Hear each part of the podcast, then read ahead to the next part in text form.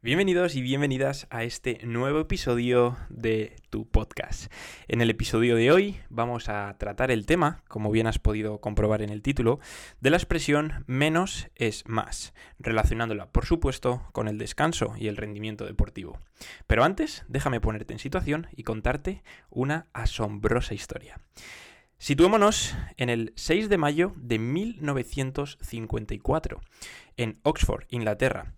Ese día fue el día en el que un gran atleta llamado, algunos eh, ya eh, os sonará este nombre, Roger Bannister, rompió el récord de los 4 minutos en una milla. Consiguió bajar el crono de 4 minutos, algo que hasta entonces había sido imposible. Bien, esta hazaña tuvo lugar, eh, como bien os he comentado, el 6 de mayo de 1954, hace ya más de casi 70 años.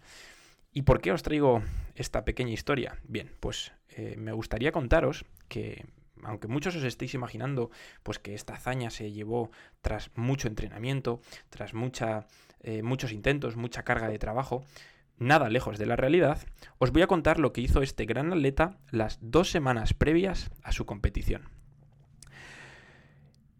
en vez de estar entrenando en la pista y en vez de estar haciendo las famosas series de 400 metros que, hacía Bannister, en lugar de eso, se fue a un retiro a las montañas, a caminar y escalar dichas montañas. Si bien el montañismo es una actividad espléndida para desarrollar un buen estado de salud general, ¿no? Esto está muy lejos del ritmo que él estaba acostumbrado a hacer en pista. Bien, pues este fue su ritual habitual las dos últimas semanas antes de intentar batir ese récord, pasear por la montaña. Al volver a Inglaterra, una vez más, sorprendió a toda la comunidad de corredores y a toda la gente que le rodeaba, pues tres días antes de la prueba, en vez de tirarse como un loco a la pista a entrenar y a intentar mm, ponerse a punto, decidió descansar y tan solo un par de días antes de intentar batir este récord, realizó unos pequeños ejercicios pues para poner su, cuerpo a punto, ¿no? Que, que nosotros diríamos. Bien. Volvamos ahora a esa pista de Oxford el día 6 de mayo de 1954. Con tan solo un corredor cerca, Bannister cruzó la tercera vuelta a la pista en 3.07, ligeramente por debajo del ritmo esperado para, para marcar esos 4 minutos. Sonó la última campana y el público se puso en pie. A medida que poco a poco se separaba del resto del grupo, la muchedumbre empezaba a gritar y animarle a pleno pulmón.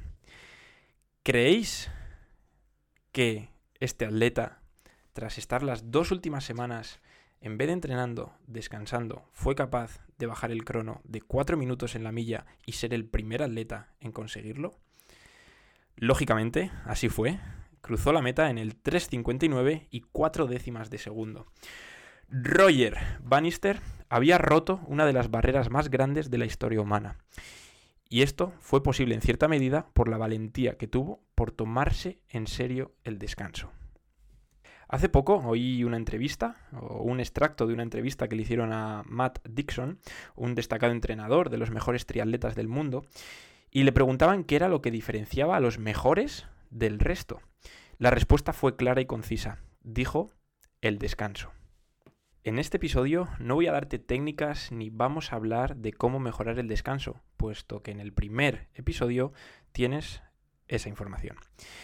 En este episodio vamos a hablar de la importancia de dar el descanso cuando buscamos un alto rendimiento, cuando estamos intentando acercarnos a nuestro máximo potencial.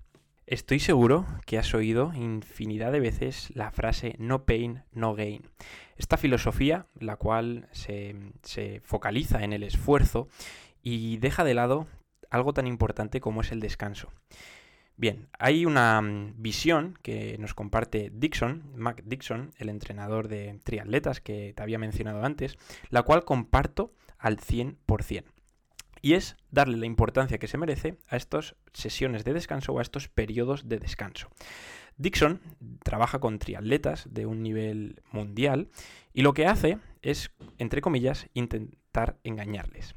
Él no marca descansos como hoy toca descansar o mañana toca mm, esta sesión suave, etc., sino que les da otro nombre, no hay días fáciles ni día de desconexión para Dixon. Sin embargo, hay muchas sesiones de apoyo. Al enmarcar el descanso como algo que ayuda al desarrollo y a la adaptación, los atletas de Dixon dejan de verlo como algo pasivo, como un no entrenamiento, y simplemente así el descanso se convierte en algo tan productivo como un ejercicio adicional. Actualmente, en mi rutina de trabajo, tengo una cantidad de paseos que puede llegar fácilmente a los 3-4 paseos a la semana. ¿Esto es un entrenamiento? Mi respuesta es sí, puesto que está pautado por mi entrenador y es algo que tengo que hacer para acercarme a mi objetivo, que es, como bien sabéis, cruzar la meta del Half Ironman. Ganar carreras no se ganan solo entrenando, sino también, como nos ha demostrado Bannister, se ganan descansando cuando hay que descansar.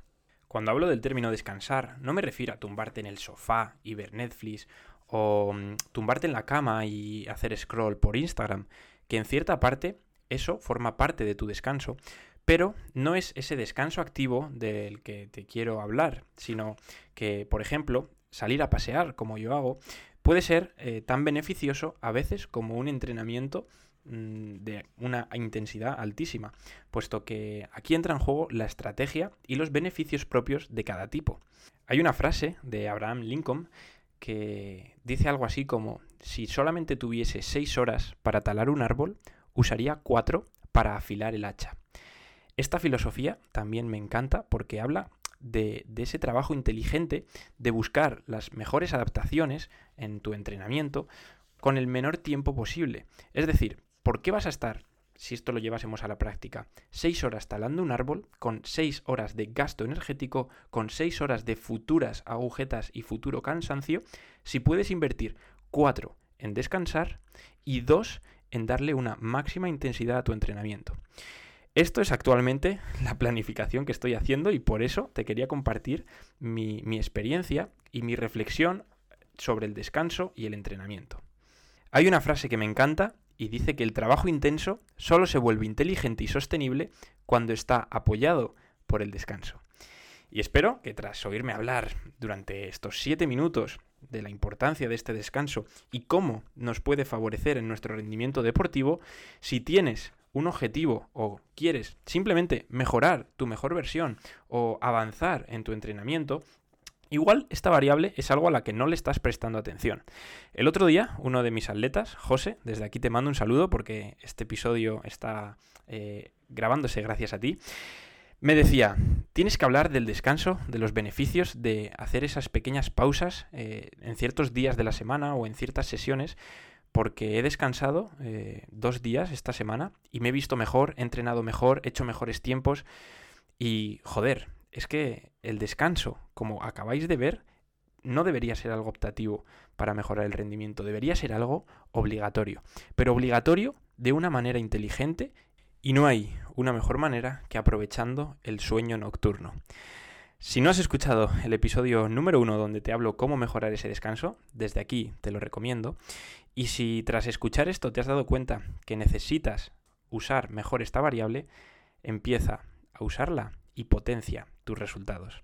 Muchas gracias por llegar hasta aquí. Muchas gracias si has compartido o alguna vez le has enviado alguno de mis episodios a algún conocido, familiar o cercano, puesto que estos episodios son para ti, son para que los aproveches al máximo y sobre todo para ser mejor que ayer, pero no mejor que mañana. Nos vemos familia. Un fuertísimo abrazo.